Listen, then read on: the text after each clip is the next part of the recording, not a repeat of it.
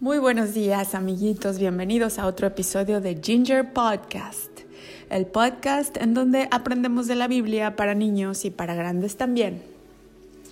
Ya hemos estado aprendiendo de la, de la vida de nuestro Señor Jesucristo y cómo se iba de ciudad en ciudad y predicaba las buenas noticias, porque el Evangelio, la palabra Evangelio quiere decir buenas noticias, las buenas noticias del reino de Dios. Jesús siempre nos decía que el reino de Dios estaba cerca. Y mediante su vida y todo lo que hizo por nosotros, también nos obsequió al Espíritu Santo para que nosotros hoy en día ya podamos hacer las mismas cosas que Él hacía en aquel entonces. Eh, te recuerdo que hay un capítulo en Ginger Podcast que se llama Una oración importante. Si no has dicho la oración, te invito a que le pidas a tus padres que te pongan ese episodio porque es muy importante para que recibas, como quien dice, todos los superpoderes que nuestro Señor Jesucristo nos obsequia.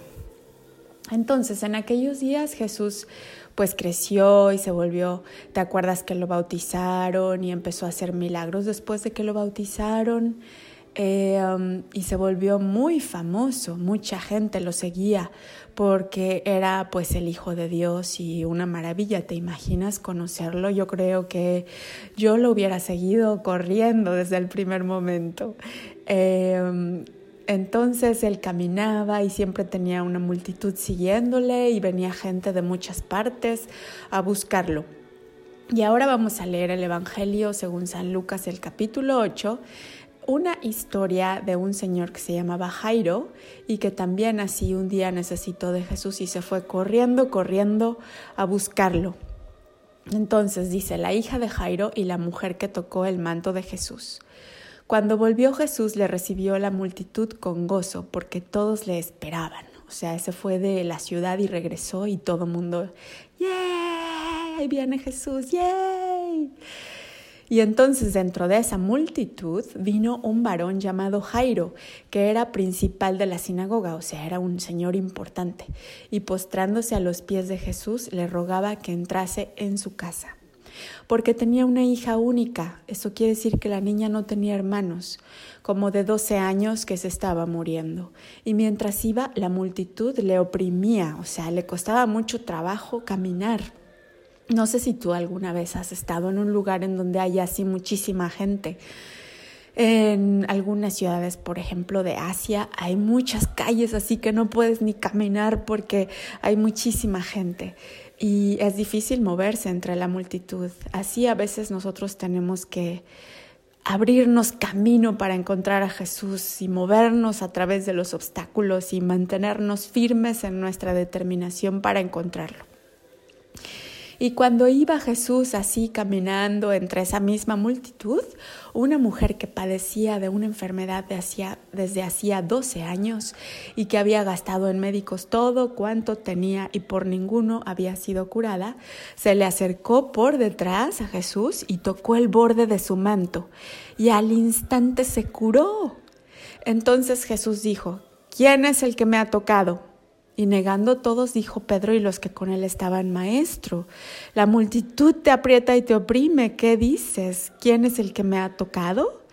O sea, es decir, pues te están tocando decenas de personas al mismo tiempo. Pero Jesús dijo, alguien me ha tocado porque yo he conocido que ha salido poder de mí. Entonces, este fue una especie de, de, cuando tocas a Jesús de una manera diferente, con mucha fe. Es como si Jesús fuera un centro de poder, así como un gran sol caminando y cuando lo tocas, si tienes fe, parte de ese sol fluye hacia ti y te cura. Y eso es lo que pasó. Entonces cuando la mujer vio que no había quedado oculta, vino temblando y postrándose a sus pies le declaró delante de todo el pueblo por qué causa le había tocado y cómo al instante había sido sanada. Y él le dijo, hija, tu fe te ha salvado, ve en paz. ¡Yay! La curó y eso fue porque ella también tuvo fe.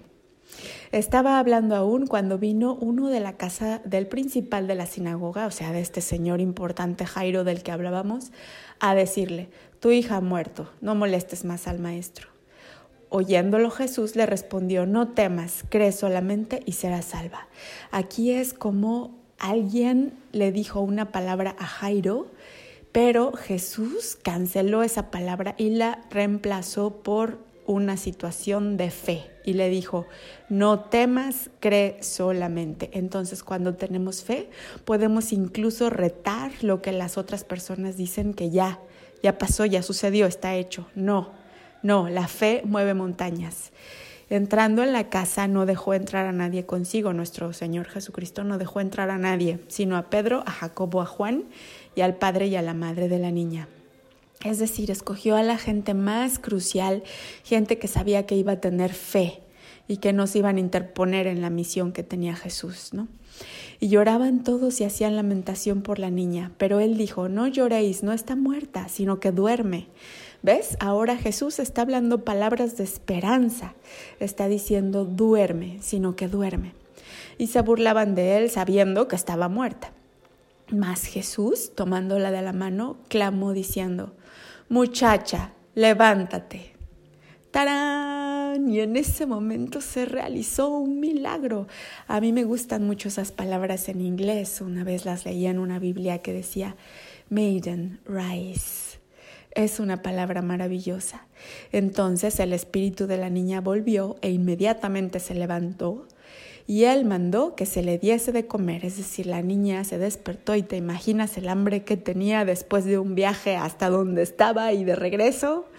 Seguro se le antojó una sopita de pollo o de verduras y, y se la pidió a sus padres y al maestro Jesús a nuestro Salvador.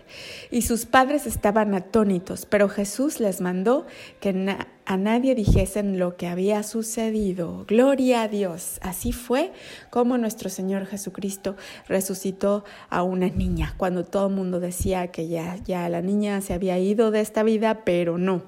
Nuestro Señor Jesucristo puede resucitar todas las situaciones que ya parecen que no tienen remedio si se lo pides con fe Ah, y si te comunicas con Él en la oración, Él puede hacerlo y lo puede hacer a través de ti, porque acuérdate que ya nos mandó a su Espíritu Santo que vive dentro de nosotros y nosotros ya tenemos la autoridad dentro de nosotros para hacer exactamente lo que Jesús hizo.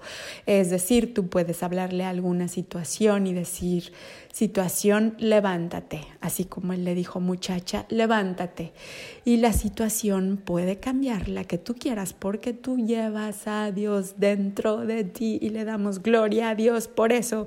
Y el único paso que tienes que hacer para llevar a, Dios dentro de ti es nacer de nuevo y eso se hace diciendo esa oración que está en un capítulo del Ginger Podcast, como lo dije antes, una oración importante.